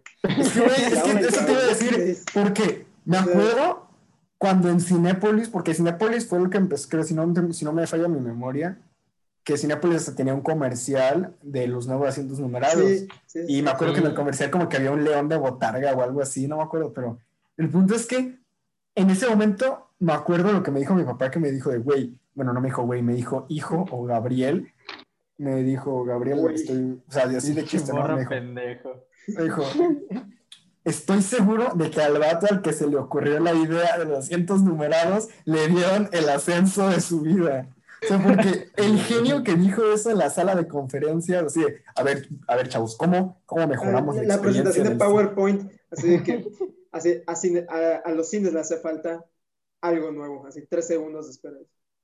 Le pica el control, sale el pinche asiento con el número uno, güey.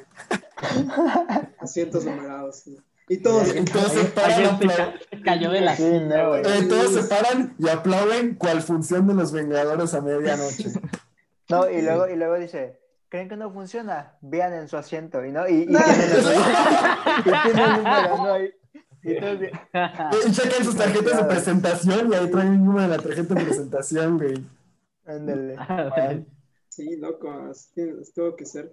Había un capítulo de Marco, no, de Marco medio, de Drake y George, donde a Megan se le ocurría una, o sea, Ah, una el- cosa el- para La charola. la charola de Cinépolis, güey, que traía, o sea, que trae la palomita, el refresco Sí, y que trae todo en la misma charola, güey. Los dulces. Los dulces abajo y todo. Pero a ver, ¿por qué si ya hay asientos numerados siguen habiendo filas? ¿Cómo que por qué sí o no? Siguen ¿Cómo? habiendo, o sea, las Ah, es sé que que formatos, acento número 83, ir viendo todos a saber cuál es el 83. No, No no, o sea, ves que, ves que tú compras, ¿no? Tu, tu, tu, fun- tu asiento y pues ya, ¿no? Ah, que porque hay filas a la hora. entrada. Sí, ¿por qué sigue habiendo filas en la entrada si de todas formas nadie te va a ganar el asiento? Pues es que esto es como Ah, es tradición, que la, sí, güey, es que la, la gente, el humano, El el humano. es cuestionable, güey. La inteligencia del humano Es que sigue mira, siendo el ser humano puede, o sea, puede ser muy inteligente, güey. El ser humano pudo haber inventado las butacas numeradas, pero en su origen el ser humano es estúpido por Pues, naturaleza. güey, el, el abrelata, el abrelata. Es- es como el ser humano inventó Ah, Netflix se y aún así- como 50 años después de las latas. Sí, sí, sí, No es sí. broma. Sí, ¿Qué ibas a las decir? relatas que, o sea, el humano inventó Netflix y sin embargo sigue existiendo el güey que pregunta en qué canal pasa Netflix. Rubén. Disclaimer, Rubén nunca preguntó en qué canal- qué canal- Oigan, ¿en qué canal pasa Netflix? Me encanta ese meme porque estoy seguro de que alguien en algún momento de su vida lo preguntó. O sea, algún güey sí dijo, oye, ¿en qué canal? Pues, Pero- Me, me llamaron loco. En Francia ya lo están intentando. Bueno, Bueno, Sigamos. Bueno. sigamos. ¿Qué falta? Pues sí, ¿no? Pues eh, las, los otros que iba a mencionar. Ya, los- pues vamos. Ya. Ya, güey, la, la última Sí, ronda. sí, ya, sí, sí, no, pues ya por eso. Eso no estaba, bueno, pues Los Vengadores. eh, y luego eh, La La Land, ¿no? Obviamente. Ah, huevo. Porque La La Land, Sí. eh, me acuerdo que también la vi en un momento importante de mi vida. Fue como una, una nueva etapa totalmente, porque, o sea, la vi dos días, como dos días después de mudarme, güey, de casa. Y me acuerdo que la vi en el preestreno. Yo también. Y pues sí, güey, me cambió la vida, porque realmente después de La La Land sentí esa necesidad, o sea, porque llevaba un tiempo sin, sin como, como que vagando, o sea, en- entre todos los hobbies que tenía, llevaba un buen rato vagando sin meterle dedicación a ninguno. Después de La La Land me volvía, le volví a echar, me volví a echarle ganas a, a mi música. Volví, güey, después de La La Land sentí esa necesidad de hacer arte Después de La La Land fue que estuve escribe y escribe hasta que salió musicología. Musicología salió a raíz de que La La Land me dijera, güey, tienes que hacer algo con tu vida. Y yo dije, güey, sí, porque esa película, pues es lo que les digo, ¿no? Que lo que, bueno, es, es el patrón que noto aquí, ¿no? De que en el cine, lo que el cine me hace sentir, como que me motiva a hacer a las demás personas sentir eso mismo que yo sentí. Y quería, pues, pues, lograr inspirar a personas de la misma forma que La La Land me inspiró. Y pues Güey, sí. es que La La Land te puede gustar o no te puede gustar, pero nunca te vas a olvidar de La La Land. Nunca en tu vida. Si ya la viste, es de esas películas que jamás vas a olvidar, güey. Nunca en tu vida. las- Como Toy Story, Ujú. como Shrek. Es que O sea, realmente esa es la película. Mi mamá aún se acuerda de La La Land. Claro, y se va a acordar siempre, güey. Es que es una película que, o sea, hasta en- luego, cuando estamos buscando qué película ver, mi papá siempre sugiere, ay, pues hay que ver La La Land otra vez, güey. Tiene rato que no, No. la veo. Dice, De tal palo, tal astilla, güey. he visto La La. Land mil veces. Ha habido, o sea, de que durante tanto la prepa como mi semestre y pico de la uni, hubo mil momentos en las que estaba a punto de dormirme y dije, no sé, nomás por morbo quería ver la primera escena de La La Land y me terminé aventando toda la película y dormí solo cuatro, dormí solo cuatro horas. Es una película a la que siempre regreso, a pesar de que mame mucho con Lady Bird y Spider-Man 2, La La Land creo que es, es la, es la película que siempre regreso, es la película que siempre me inspira y siempre me recuerda por qué hago lo que, pues bueno, por qué quiero hacer lo que quiero hacer. Y pues ya, acabando ya con esto, no es una película como tal, es un personaje. Y ustedes ya saben cuál es, y es el sorprendente, el asombroso Spider-Man, porque fue, me cambió la vida ese güey. O sea, porque mi- mis tres, ya les, ya les he dicho muchas veces que mis tres ejemplos a seguir son Jesucristo, Greta Gerwig y Peter Parker. Porque de pequeño, pues eran las caricaturas que yo veía. Mi papá me. Bueno, las caricaturas que pasaban en la tele eran siempre las caricaturas de Spider-Man. Y pues a mí me gustaba porque, pues, eh, güey, es un vato con trajes, con un traje de color colorido, güey, así muy chido, que se columpia y se golpea a los malos. Y dices, güey, qué chido, ¿no? Hasta que vi la película de Tobey Maguire. Y esa película, ya, ya, ya he repetido esta historia 800 mil veces, que cuando la vi por primera vez, la primera escena que vi era la que se sube al autobús y que lo, lo empujan, lo tumban y todos están burlando de él. Y mi papá me dijo, mira, Gabriel, eres tú. Ah, Loco. ¿eso te dijo? O sea, pero no solamente por eso, porque también es la escena en la que voltea a ver a Mary Jane y le dice, y dice, Mary Jane es la mujer de la que, eh, ¿cómo es la frase? Mary Jane es la mujer que he amado desde antes que supe que me gustaban las mujeres. Y también yo, pues desde morrito, siempre era que cuando me, me gustaba así una persona, siempre era, de, ay, me gusta mucho esa persona. Y también en la escuela, pues me, me molestaban, ¿no? Así que por esas dos cosas... Sí, apar- apar- aparte de todo. es- Aparte.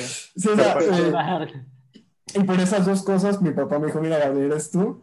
Y pues él se empezó a reír y, "Ah, ja, ja", y mi, ma- mi mamá también se empezó a reír. Y yo, pero yo me lo tomé muy en serio y dije, güey, soy literalmente, así como no, soy literalmente yo. Soy. Sí, Y soy. dije, dije, güey, no.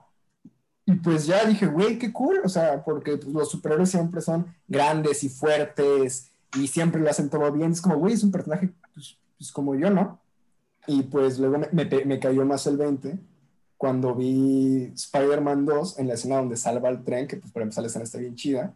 Luego lo cargan, le quitan la máscara. Y un güey dice, pues, es solo un niño, no tiene, no es más grande que mi hijo. Obviamente Tobey Maguire no era solamente un niño cuando hizo esa película. Tobey Maguire probablemente era más grande que su hijo. Sí. Eh, yo, yo dije, yo dije, no sé, o sea, yo pensé, no sé, señora, a mí no me parece un niño. Pero cuando dijo, sí, o sea, es un niño nomás, yo dije, güey, pues, Yo también, qué Yo curioso. también, sí, Yo yo también soy un también. niño. Yo también. Y pues sí, Spider-Man es un personaje que, que significa intentar Acá- ¿Acaso el señor asumió el género de Spider-Man? Tal vez. No, pues es que Spider-Man es un personaje que representa. No, sí, no, no representa hacer todo bien, representa eh, la responsabilidad, eh, que un gran poder conlleva una gran responsabilidad, y que es un personaje que implica intentar siempre hacer lo correcto y saber que no siempre va a salir bien, pero aprender y crecer y ser mejor gracias a ello. Y es por eso que Spider-Man, a pesar de ser un personaje ficticio, es un personaje al que yo admiro mucho que me ha enseñado muchas lecciones de vida porque a lo largo de la- los cómics, películas y videojuegos que he jugado de él, he visto a Peter Parker pasar por cosas similares a las que yo he pasado y pues de cierta forma me ha inspirado a, pues, a ser mejor. Pues Spider-Man eh, está chido. Me gusta más Pues- Batman. El primer cómic Goku que le compré- gana. Goku le gana. Goku le gana. Goku le gana, sin problemas. El primer cómic que compré fue de Spider-Man. Era el último número de la serie de Superior y Spider-Man. Estaba cagado porque, o sea, literalmente abrí y estaban matando a vergazos a Mary Sí, Jane y el güey, eso es Duende Verde mejor, tenía- Cuando compras tu primer cómic y no entiendes un chile, güey, así empiezas a leer y dices, Sí, chinga, sí. no se parecen nada a las Sí, películas. güey. E- El Duende Verde estaba dominando la ciudad y aparte, y al final Norman Osborn tenía bigote y lo más cagado, el Doctor Octopus estaba en la mente de Peter Parker y ahora era Peter Parker y yo, Sí, exacto. ¿qué, güey? Sí, los ves y es chingado. Sí, güey. Lo peor es que lloré al final, porque, o sea, es el último número y spoiler, pero vaya, nadie va a leer Superior Spider-Man. Eh, Pero si pueden, leanlo. Es la de las mejores historias de Spider-Man que ha salido en los últimos años. Ajá. Muy bueno. así que spoiler, si adelante o algo así, en- borran a, empiezan a borrar a Otto Octavio Spider-Man para que solo se quede Spider-Man. Y dije, no mames, güey, qué, qué- qué bonito, porque Otto empieza a aceptar que él no puede y que el mejor Spider-Man es Peter Parker. Entonces, pues yo empecé a llorar ahí en medio eh, zona de comidas de... En el, de- en el pinche Sanborns. Sí, ahí en, en el estante de revistas del Walmart, donde te dejaba tu mamá para que leyeras los cómics mientras ella terminaba de hacer el mandado. Le- y el, hecho- enca- el encargado, sí. Le cobro hecho, por sí. así. así, así fue porque, lo, o sea, lo vi en Walmart, pero no me lo quisieron comprar en Walmart. Fue hasta que lo volví a ver en Sanborns que ya lo compré. Pero Chido. sí, sí. Yo me acuerdo que había una, había una tienda de cómics eh, rumbo a mi escuela de música. Y o sea, el vato que atendía ahí siempre fue el mismo. Y se me hacía muy querido porque yo, yo, yo fui por primera vez cuando tenía como 11 años, 10, 11 años. Y la primera vez que llegué, entra mi mamá conmigo, estamos viendo. Y me dijo, mira, ¿te, te parece? Sí, es muy bonito. Ya me lo compro y el señor, ah, pues qué chido, ¿no? Ya llego, ya pues, seguí, seguí viendo pues consecutivamente. Ya cuando tenía 15 años, ya era de llegaba y decía, qué pedo, cabrón, ya tienes la nueva, la nueva colección, así como el Craig de Falcon en medio. Cuando llega a la hamburguesería que le dice, dame una ronda triple con una rodaja del centro, así yo. Pero, ajá, Mi pichula. Ah, no hay punchline. ¿qué? No, punchline. No Solo llegué- punchline. solo- ok. literalmente solo llegaba y le decía este, un- una cromada de rifle. Creo que el punchline es que, que, que, pues, El Ah, es que dijiste punchline- que había algo chistoso, ¿no? De que trabajaba, o sea, todo el tiempo trabajó ahí y pensé que había como algo. ah, no, pues que el vato siempre pues, estuvo, estaba cagado porque el vato... un, día, un, día, un día llegué y lo salté así. Eh, pues no, o sea, más o menos, o sea, me- no me acuerdo su nombre, pero me llevaba chido con el vato, o sea, era buena onda. Y pues, digo, a mí se me hacía cagado porque, o sea, porque me vio cuando tenía 11 años comprando cómics para niños y después me, o sea, no sé, estuvo, Ah, se me hace, se me hace interesante. Te como- vio crecer. Deme, deme el vio número crecer. 3 de Watchmen. me, me dio, me dio crecer, ¿no? Y pues el vato así como que, de seguro ni me ubicaba, pero me caía bien chido ese cuate, ya Mm. el- la tienda, quién sabe dónde la dejaron porque la reubicaron. Y, y pues Sí. sí, el verdadero punchline son los amigos que hicimos en el camino. Güey, le, le pedías, Cierto. ya, le pedías el libro vaquero. Y el Ah, vato. ¿saben qué libro, ah, me, como- qué libro me marcó también? Me marcó la trilogía de Play. Ah, huevo que sí. Ah, esa la Play. ¿Cuál es? Play de Javier Roscas, léanlo, está chido. Ah, ya sé cuál, ya sé cuál. Sí. Ya, libro y para mí Percy Jackson. Y la de Soy el número 4. A mí los libros de... Neta, ¿Los Yo los, leíste todos? yo los, los, los leí a la edad de Percy Jackson. ¡Qué cool! Sí. Entonces, Yo, para mí los libros de Julio Verne. Decir ah, no. también, también los de Julio Verne, güey. ¿Qué esos libros? Es que esos libros, cuando si los lees de pequeño, ese libro es gasolina para tu imaginación, güey. O sea, Sí. Te vuelas la mente. Aparte, aparte es el clásico libro que tú como morrito dices, "Ñe, qué hueva leer. Y empiezas, güey, no mames, pinche submarino mamón, así. Ah, sí, Güey, yo, yo, yo tuve los mismos libros desde siempre de Julio Verne y ahorita que se los pre- presté a Manuel, se da cuenta de que tengo anotaciones y su- su- cosas muy raras en vergüenza. Los, los diarios de Gabo. Pinche Gabo descubriendo la Atlántida, güey, así en el libro de Julio Verne a los 12 ¿Qué, años. qué ibas a decir tú algo, Manuel? De- de- ¿Eh? con respecto, ¿Qué te ibas a decir algo con respecto a los libros? Ahí los tenía, estaba buscando uno, pero no encontró. No, o sea, que es- o sea, estaba buscando una cita, pero no encontré. Estoy en una vuelta al mundo en 80 días. Pero me- lo que me fascinó de la, de, de la Tierra, sí, de la Tierra a la Luna, es que el, el vato hacía un flex, o sea, como Adrián, pero el vato sacando las matemáticas y la historia de la, de la Luna y del universo, dos capítulos enteros nada más para explicar matemáticas y astrología, nada más por sus pinches huevos. Sí, o sea, el vato escribía lo que le gustaba. Sí. Bueno, pues seguimos, seguimos con las películas. No, ya, pues le damos, ya- ya le damos Ya, nitro. ya le, le damos, Ya. mira, rapidito. No, pues rapidito, es que hay- una ronda rápida. A ver, Va. una ronda rápida. Emanuel. No, la- sal- No quieres. Eric. No, lo salto en lo que pienso. A Arik, a, a- a Booksmart. Nice. Juan Pablo. Sí. Eh, la trilogía de, del Señor de los Anillos. Sí, es cierto, dijiste que ibas a hablar más a fondo de no, de o sea, ya si, no. a ver, si les marcó una, hablen de ella. Tampoco. Ok, resumida en no breve. parecen los seis Resu- minutos, güey. Resumida, güey. Eh, sincera, eh, fue una época cuando estaba en primaria. Dale, que, wow, todavía, resumida, que dice. todavía que todavía existían los blockbusters. Entonces, ¿cómo se llama? Mi papá siempre me llevaba de que nuestro hobby siempre ha sido. Él me jaló muchísimo a ver la tele. No sé por qué, pero bueno. Entonces, ya era como que nuestro hobby ir por una película los fines de semana y así. Y pues siempre me recom- él me recomendaba ver las películas que él creía que eran buenas para mí. Y pues me puso El Señor de los Anillos y era de que me piqué cabrón, güey. De que una semana decía, decía, "Ah, vamos a ver esta película. Y yo, va. Y termina la parte 1 y dije, va, ok, eso está chido, así. Y luego la segunda parte es, así, "Oh, ¿qué, ¿qué escogemos hoy? Yo dije, la segunda, güey. La segunda sin pensarlo. Y luego ya la tercera, te lo juro que llorando, conta- "La tercera, contaba, verga". contaba, contaba los días, güey, para que ya se terminara la semana y cosa, e ir al blockbuster por, por el Señor de los Anillos, El Retorno del Chido. Rey. Es que hasta el nombre te mete el hype, güey. Sí, es, es muy buenas películas, la verdad. Muy buenas. Aunque duran un chingo de horas, No, la vale verdad, la no. Pero lo vale, güey, lo vale. No, No se siente. No, pero sí son películas pesadas de ver, pero sí está. El reward, Sí. muy bueno. Y luego vaya decepción que me llevé. Bueno, no, no tanto, realmente. En su No, momento las disfruté, pero cosa, pero ya cuando crecí las vi otra vez dije, algo aquí anda mal. Ya, ya El cuando, Hobbit, la trilogía del Hobbit. ya cuando ves las del Hobbit ya crecidito, así te quedas así. de, "Eh". es como de, ¿qué estoy viendo, güey? Pero bueno, están entretenidas. O sea, especial está- la primera. No, la, pri- la, pri- la mejor es la segunda, yo creo. La, la primera está muy larga, güey. O sea, pero. No tan larga como la de los Anillos, pero se siente más larga que las de los Anillos.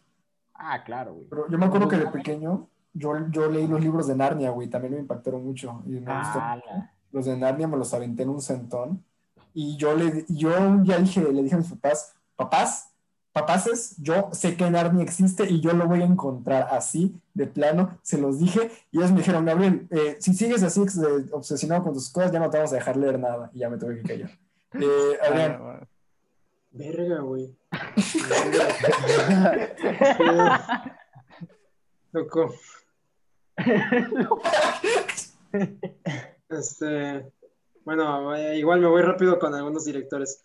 Hasta bien poquito, eh, relativamente, eh, empecé la, cinema, la, cinema- la filmografía de Eric, de Eric Romer. barata. La, cinema- la filmografía de Eric Romer, que es un director francés de la nueva ola.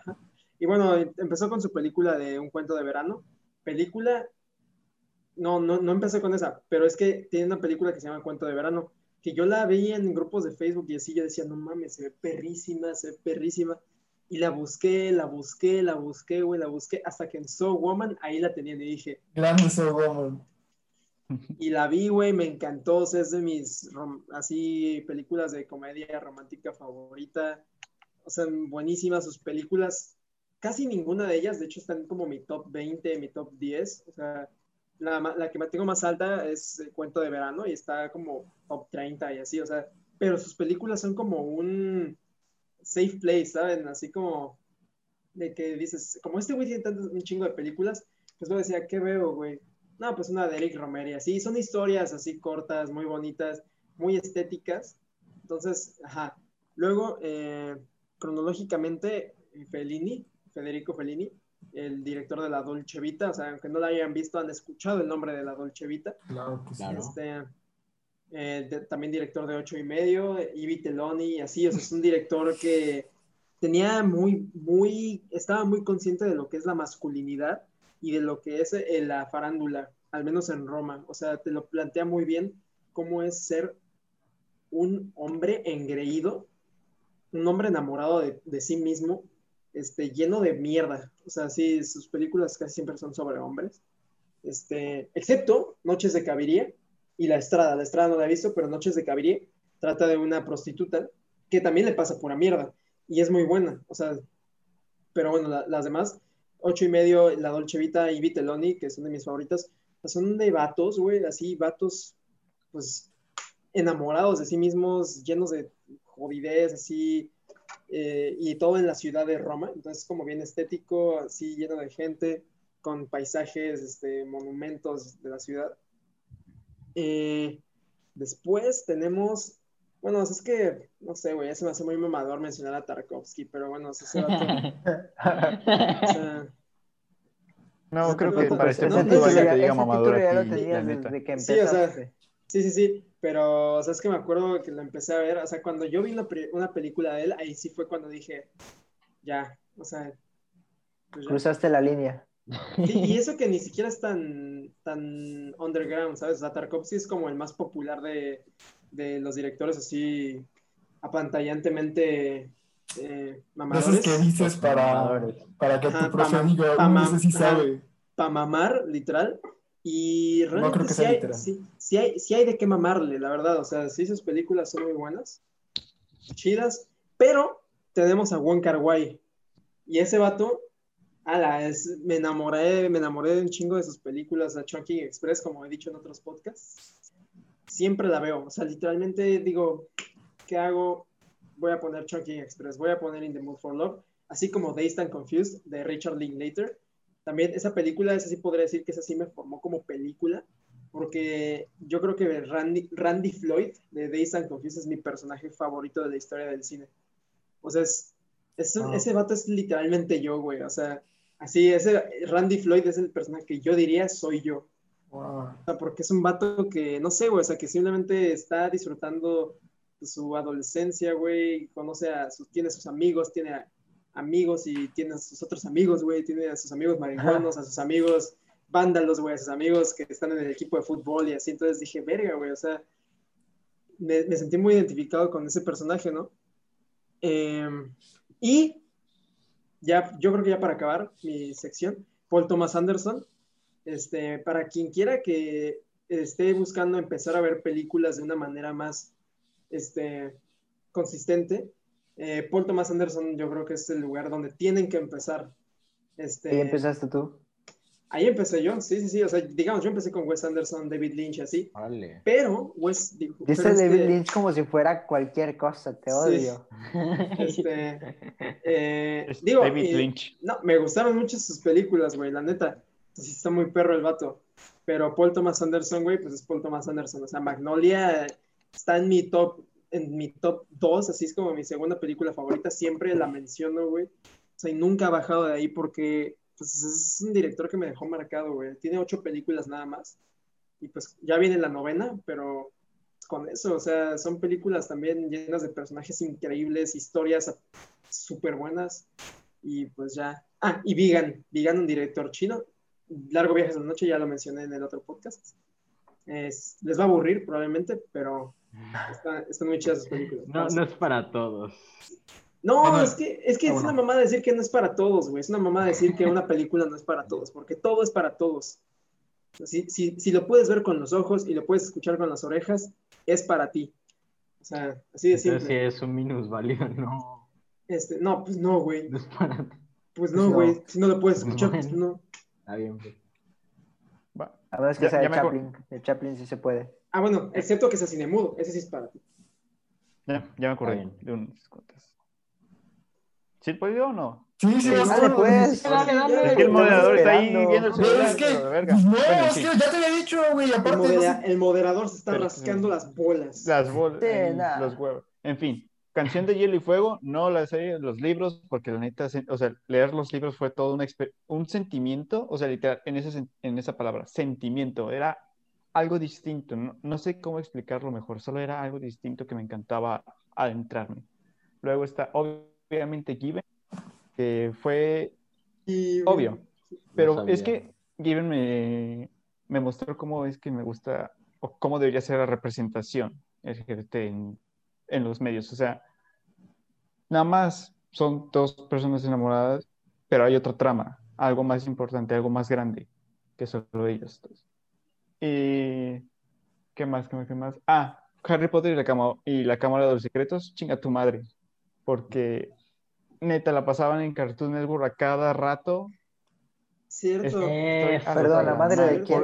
No, no, y, ta- volví- y ta- no y me también, y también, y también en. Fox, en Fox también lo pasaban acá. No, es- En Warner se En Warner. están pasando de güey. Miedo- No, no es cierto. En TNT, güey, las pasan TNT, todos los TNT, días. Las TNT. pasan todos los días. Oigan, ustedes le tenían miedo al basilisco. Nah, Eh, yo sí, o sea, cuando era muy morro, sí. Emanuel. Ya se trabó No.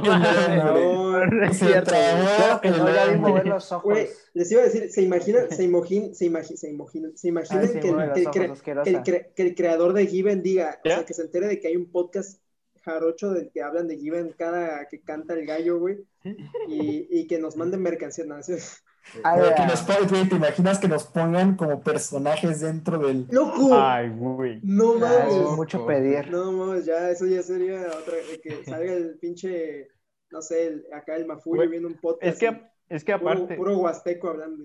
así, ser, ser dibujado por ese vato sería todo un honor porque dibuja hermoso, o sea, deta- detallado y bien bonito todo. Excepto cuando no quiere, excepto cuando solamente hace caritas, pero hasta las caritas le salen bonitas. hasta las caritas Sí. son chidas, güey.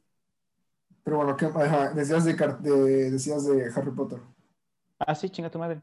¿Pero por qué? O sea, Pero la ¿a de quién, o quién sea, la de quién, la de Gabriel. No, la de a, a Harry. Potter y, y la Cámara de los No Secretos. tiene mamá, ¿Por no qué? tiene mamá. Es una Harry Potter película. No tiene mamá. ¿Por qué, y por qué la pasas tanto, Bueno, Cartoon en, en teoría sería J.K. Rowling, ¿no?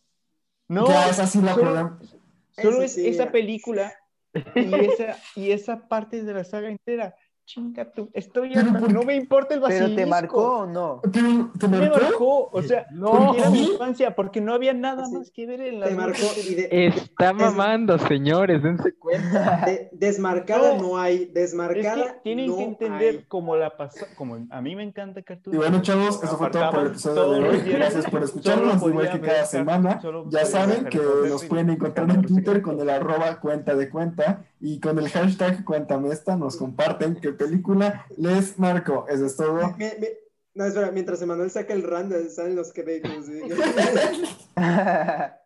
Chavos, ¿algo más que añadir a ese título, Manuel? no, pues dejemos terminar a Emanuel ya, ya que acá. Nomás está quejándose de Harry Potter. ¿Qué más tienes que decir? Está bien Es que- que se queje. Es que sí me trabé. que. Es que lo que pensó que era mi truco habitual. No, sí, esta vez me trabó de internet. Claro que no vi cómo veía los ojos. Harry Potter. Harry Potter. Harry Potter, es que ya les dije todo, la pasaban cada rato en Cartoon Network, yo veía Cartoon Network cada rato, así que siempre veía Harry Potter y Cámara de los Secretos y nunca me gustó. Pero siempre la tenía que ver, así que chingada. Porque no, no tenías que ver, podías sí, cambiar el canal. Sí, existe algo muy fácil llamado control televisión. ¿Y qué voy a ver? ¿Qué voy naciste- a ver? Naciste ¿Disney en una, Channel? naciste en una ¿Disney época donde existe el control in- con, que sirve con infrarrojo, güey. Si lo apuntas a tu tele, no sé, güey, tal vez si le pones canal Ah, siguiente, güey, se cambia de canal, güey. No Güey. sé, tú averígualo. Había como cinco canales de niños. No te, no lo, no te miento, güey. No Había tenía, como net- cinco. no tenía A ver, Jetix. Cartoon Network, Nick, Disney Channel, Y si tenías Eh, Cartoon Y Disney XD. Disney XD. O Disney XD Jetix, muy- o Disney XD o Jetix, dependiendo del año. Eh, ¿Qué más había? Estaba Fox Disney- Kids. Disney, no MTV mames, Kids. Fox Kids, ¿de qué, ¿de qué eres? ¿De los 70s, güey? Pinche abuelo, cabrón. Yo ahí veía las de Spider-Man de los noventas. Pinche Don Gao, güey, no. Ah, no. La última mención pues. va para Power Rangers, Dino Trueno y SPD. Las Ah, las dos. Ah, Bob Esponja también muy me marcó, por cierto. Bob Esponja. Marcó a Los padrinos mágicos también me Phineas y marcaron. Ferb para, Los, pa- pa- los Padrinos padrinos mágicos. para mí fue Phineas y Ferb. Los padrinos mágicos me enseñó a decir muchas malas palabras. Ya sé, güey. A mí no me dejaban ver los premios mágicos. La Sí, directora, no, es que sí te específicamente la directora de la escuela, dijo a todos los papás: prohíbanle ver los padrinos mágicos a sus Oh. hijos. No ¿Por No qué? ¿Por, las groserías o por qué? Pues yo que sé, no lo vi, no pude darme cuenta. O sea, es que a cada rato, la neta, Timmy Turner era un pendejo, güey. Otra persona. Otro, Pendejazo de otro, primera. otro güey. personaje malinterpretado, güey. Yo una vez en el kinder dije una grosería influenciado por Eddie Eddie. No, no, güey, no- no- no ¿No Eddie, Eddie que hay, hay una, hay un, o sea, real, güey, en la televisión nacional, el doblaje dijo, mi carne necesita sol y sexo, güey. Así, hay un, hay un fragmento de la serie real que salió en la televisión. En 31 minutos dicen palabras como. Dicen carajo en 31 minutos y otras palabras que para A tu nosotros palabra. Mi favorita. palabra favorita, carajo. Pero palabras que para nosotros los mexicanos son altisonantes, que pero, pero para los chilenos no son nada. Pero eso lo transmitían en México también, güey. Weón, la concha de tu madre. No, si, ve- si veías Canal 11, güey, es que eras como el morro que meditaba, güey. así, ¿no? Bueno, eh, Ahora sí. Ahora chingar a su sí. madre. a, a- a Manuel, ¿gustas despedirnos? Ah, adiós, panda. Ya, No vean la cámara de los secretos, ya estuvo. Ya estuvo. Déjenlo hablar, déjenlo hablar. Despídanos, Manuel, por favor. Adiós, bandas. Cuídense, duerman bien. Ya no ven la cámara de los secretos, ya, ya chole con esa película. Buenas noches.